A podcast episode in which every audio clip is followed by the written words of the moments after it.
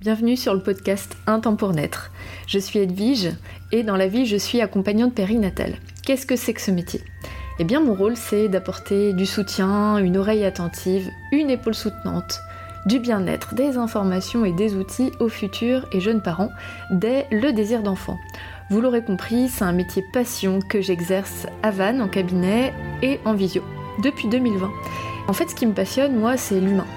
Et c'est fou comme ce passage du devenir parent peut être à la fois si chamboulant, transformateur et en même temps si tabou. Alors pour dépasser le cadre individuel, je m'appuie sur les grands questionnements et les réflexions issues des accompagnements pour vous partager un épisode chaque mardi. Bonne écoute Coucou tout le monde et bienvenue dans l'épisode 139 du podcast Un temps pour naître. Déjà 139, incroyable. Aujourd'hui, on va parler d'infertilité. Alors, oui et non. Je vais faire écho à des propos, des, peurs qui existent chez beaucoup de personnes que j'accompagne, ou même que je n'accompagne pas, mais comme à mon habitude, je m'appuie sur les ressentis, les réflexions qui ressortent des accompagnements dans le cadre euh, de la périnatalité, là particulièrement de la question euh, du désir d'enfant. Euh, la phrase qui vient régulièrement, c'est j'ai peur d'être infertile. Alors, j'ai vraiment envie de mener une réflexion autour de cette peur que beaucoup, particulièrement de femmes, peuvent avoir, même si je n'exclus pas que des hommes puissent aussi avoir cette peur. Moi, je croise plus des femmes qui ont une peur de pas réussir à concevoir. Je l'ai un petit peu abordé à l'envers dans un épisode de podcast qui s'appelle Quand la grossesse arrive trop vite. Alors vous allez comprendre pourquoi je fais le lien en, cheminant avec moi.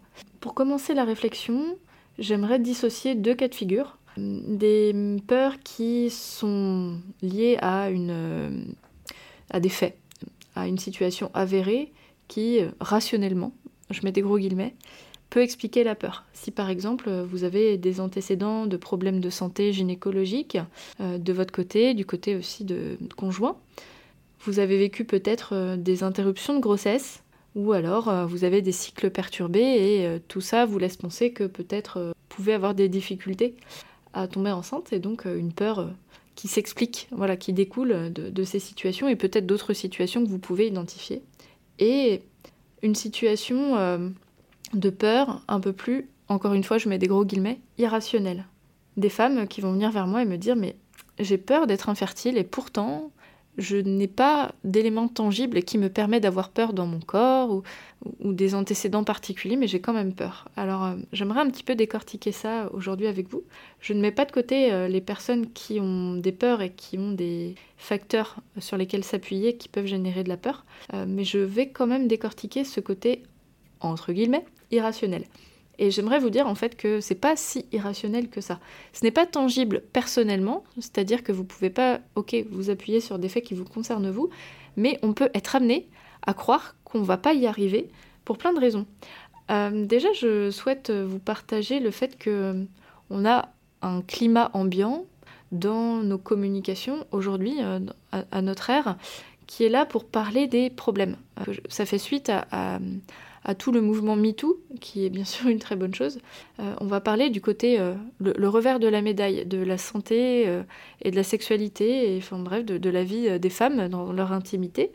Et on parle de plus en plus du fait qu'il y a beaucoup de personnes qui n'arrivent pas à tomber enceinte. Et je ne dis pas que c'est une mauvaise chose en soi, bien évidemment. Simplement, attention à ce qu'on fait de tout ça.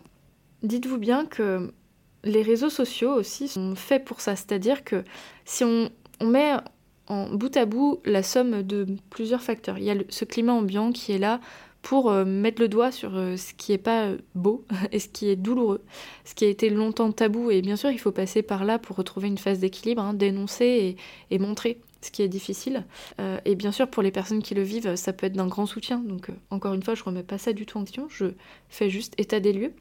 Ajoutons à cela le fait que dans notre cerveau archaïque, nous sommes euh, disponibles pour voir les dangers avant d'y faire face. Donc euh, on, est toujours des animaux, même si on est des êtres très civilisés, nous euh, humains modernes, on a tout de même notre partie cérébrale très archaïque hein, qui vient d'une partie reptilienne hein, qui, est commune à tous les mammifères, qui va avoir cette propension à, voir le danger, à guetter le danger.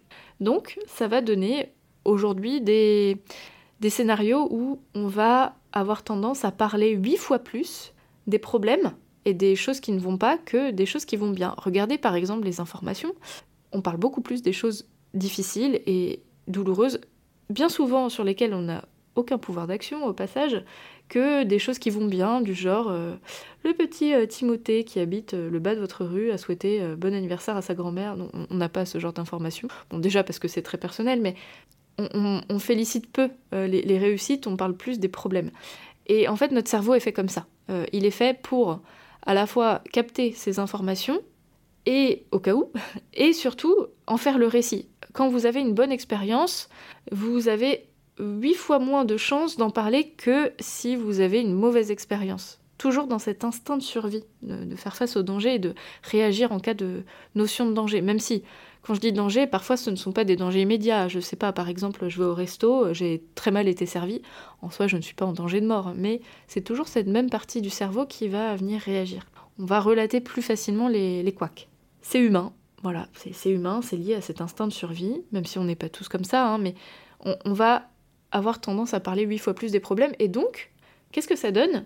Si on commence à s'intéresser à la question de la fertilité, du désir d'enfant Eh bien, assez vite, on va être projeté dans une réalité qui n'est pas la nôtre autour de la conception d'un enfant euh, médicalisé. Alors combien de, personnes vont commencer à s'intéresser? Alors qu'est-ce que je peux faire? Euh, Voilà, on, va essayer de, commencer euh, les essais bébés bientôt. Qu'est-ce que je peux faire pour être proactive et, commencer à préparer mon corps par exemple? Eh bien, Très vite, on va basculer dans des conseils qui vont être donnés aux femmes qui ont un parcours PMA. Alors que c'est pas forcément adapté, même s'il y a des choses qui s'y rejoignent, on va quand même rentrer dans un bain où on va entendre PMA, FIV, infertilité, SOPK, endométriose, euh, visite chez le gynécologue, etc. Et bah, du coup, on va s'approprier facilement en fait ces termes. Si on rajoute à ça le fait que notre cerveau capte vite les problèmes, hein, et puis on est beaucoup, euh, je sais que vous êtes beaucoup, euh, à prévoir le pire pour pas être déçu. Donc ça aussi, c'est toujours lié à cette notion de se projeter et, enfin voilà, trop espérer puis se ramasser. Donc au cas où, je vais euh, m'imaginer le pire et donc je me protège. Mais du coup, bah ça donne ça. J'ai peur d'être infertile et donc euh, euh, des, femmes qui ne croient même pas qu'elles sont capables de procréer naturellement et qu'elles ont tout de suite besoin d'une aide pour ça quoi. Alors que dire que, que vous apportez là-dessus? Déjà, je tenais à mettre en lumière ça on met bout à bout plusieurs éléments qui nous permettent de dire ok, j'ai peur d'être infertile, pardon, ça ne vient pas de nulle part. Et puis, on entend de plus en plus parler des statistiques qui nous disent que il y a un couple sur six, un couple sur cinq, un couple sur quatre qui a du mal à procréer, les taux se resserrent et ça va pas aller en s'améliorant avec, euh, avec notre, euh, bah, le, climat euh, actuel, hein, écologique, euh, notre exposition à tellement de substances euh, dégueulasses pour notre corps que ça va pas aller en s'arrangeant. Donc forcément, cet étau qui se resserre, il se resserre chez nous, quoi, tout de suite. Bon, bah déjà, oui, il y a une part de, de vérité dans tout ça, mais ramenons les choses là où vous êtes, si vous avez cliqué sur cet épisode, donc peut-être que vous avez déjà un diagnostic d'infertilité, et dans ce cas, je vous renvoie à d'autres épisodes, notamment euh, la différence entre infertilité et stérilité, qu'est-ce que c'est que l'infertilité? N'hésitez pas à, fouiner dans mon podcast et à chercher les épisodes en lien avec ce sujet-là, qui vont permettre aussi de, raccrocher à votre réalité actuelle. Pour la plupart, euh, on ne va pas forcément être concerné par ça. Pour rappel, le diagnostic d'infertilité, en fait, c'est pas vraiment un diagnostic, c'est plutôt une case dans laquelle on va nous mettre quand euh, ça fait au moins un an qu'on essaye ou six mois après 35 ans et qu'il n'y a pas de grossesse qui dépasse le premier trimestre. Donc l'infertilité, ce n'est pas la stérilité, c'est euh, on essaye et in fine, il n'y a pas de grossesse qui aboutit. N'oubliez pas que c'est pas la majorité des personnes qui sont concernées par ce coup fatal d'infertilité et ce n'est pas un coup fatal, c'est-à-dire qu'il peut y avoir des nuances. Donc euh, on peut espérer le tout blanc et puis finalement il y a un peu de gris, il y a du temps qui se rajoute ou alors euh, peut-être des antécédents qui sont pas forcément hyper favorables mais qui ne sont pas euh, rendent pas stériles. Hein. je pense à l'endométriose par exemple. Et quand bien même on rentre dans un processus un peu plus complexe, ça ne veut pas dire qu'on n'aura pas d'enfant au bout et Bref, tout, ça, c'est un, parcours. On ne sait pas quel parcours on aura à l'avance. Et cette, ce manque de maîtrise peut être très, très dur à vivre pour beaucoup, beaucoup de femmes. j'ai, ça, j'ai tout à fait conscience de ça. Et le fait de ne pas savoir euh, ce qui va en être dans le cerveau de beaucoup d'entre nous, des, alors quand je dis nous, euh, euh, femmes nées dans les années 80, 90, qui avons été éduquées à il faut le vouloir pour réussir, il faut travailler pour, pour y arriver, hein, à la force de la volonté. Là, ça relève d'une autre forme d'intelligence. Alors oui, il y a des choses qu'on peut mettre en place pour préparer son corps, préparer sa tête, donc on n'est pas totalement hors contrôle quand même, mais la magie de la vie fait que, euh, ou la non-magie de la vie fait que ça opère ou ça n'opère pas euh, à tel ou tel cycle. Et, euh, on n'a pas la réponse à tout. Et ce manque de maîtrise peut mettre en panique beaucoup, beaucoup d'entre vous et nous préparer au pire pour pas être déçus. Mais en fait, le fait de se préparer au pire, bah, c'est déjà pire que tout pour beaucoup d'entre vous. Et donc ça donne des comportements obsessionnels.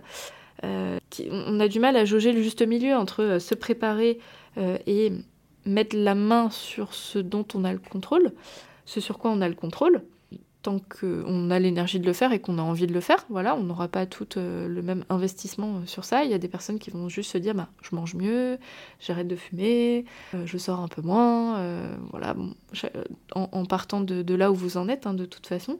Ou des, des, personnes qui vont consulter, qui vont vouloir être accompagnées aussi dans ces phases d'essai bébé, et il n'y a pas de bonne réponse à ça de tout. Donc ça, on peut dire que c'est on va dire une fourchette de juste milieu. Et puis euh, chez les personnes très angoissées, ça peut être une véritable obsession euh, sur tout ce qui va entacher l'éventuelle potentialité d'une grossesse, à se rendre malade, euh, des pensées incessantes autour de ce projet. Un contrôle absolu sur le cycle, de tout comprendre de tout.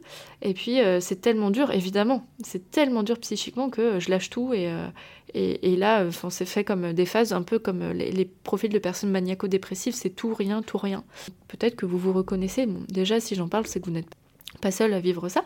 Hein, c'est que je, vois plusieurs personnes, en tout cas même beaucoup de personnes qui sont concernées par ça, parce qu'en fait c'est pas tenable hein, d'être dans ce sentiment d'urgence quand les cycles défilent, même trois mois, ça paraît être une éternité. Et ça, en plus, ce qui enferme dans le silence, c'est que de quoi je vais me plaindre Parce que euh, euh, justement, il y en a qui galèrent pendant des années, mais l'idée de galérer pendant des années me terrifie tellement que je veux tout faire pour pas que ça m'arrive, mais en faisant tout pour pas que ça m'arrive, bah, en fait, euh, j'essaye de mettre la main sur quelque chose sur lequel j'ai pas le contrôle et c'est.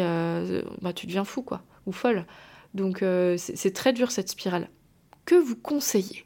Ah alors la question du conseil, elle est, elle n'est pas évidente, mais bien sûr, la première réponse que je peux vous apporter, c'est euh, bah, faites-vous accompagner. Hein, c'est quand même le cœur de mon métier, non pas que sur le côté fertilité, et vous, apportez euh, une sorte bah, de, de, guide un petit peu de ce que vous pouvez mettre en place, et bien sûr, on peut en discuter hein, de, de, ce qu'on peut mettre en place, mais au-delà de ça, c'est évacuer ce trop-plein et pour se permettre de relativiser et surtout de retrouver une clarté émotionnelle. Et ça, ça peut euh, nécessiter un accompagnement. Ça peut être très très dur à vivre, donc ça fait partie euh, intégrante de l'accompagnement périnatal en préconception. Et à partir de cet accompagnement, bien sûr que je personnalise aussi euh, les clés qui peuvent être apportées. Parfois, c'est juste le fait d'en parler et de ramener les choses au bon endroit. Puis parfois, on a de quelques outils pour mieux gérer les phases plus complexes. Aujourd'hui, c'est un épisode assez efficace, pas hyper long, mais je pense que c'était pas nécessaire parce que j'avais vraiment envie d'identifier ce,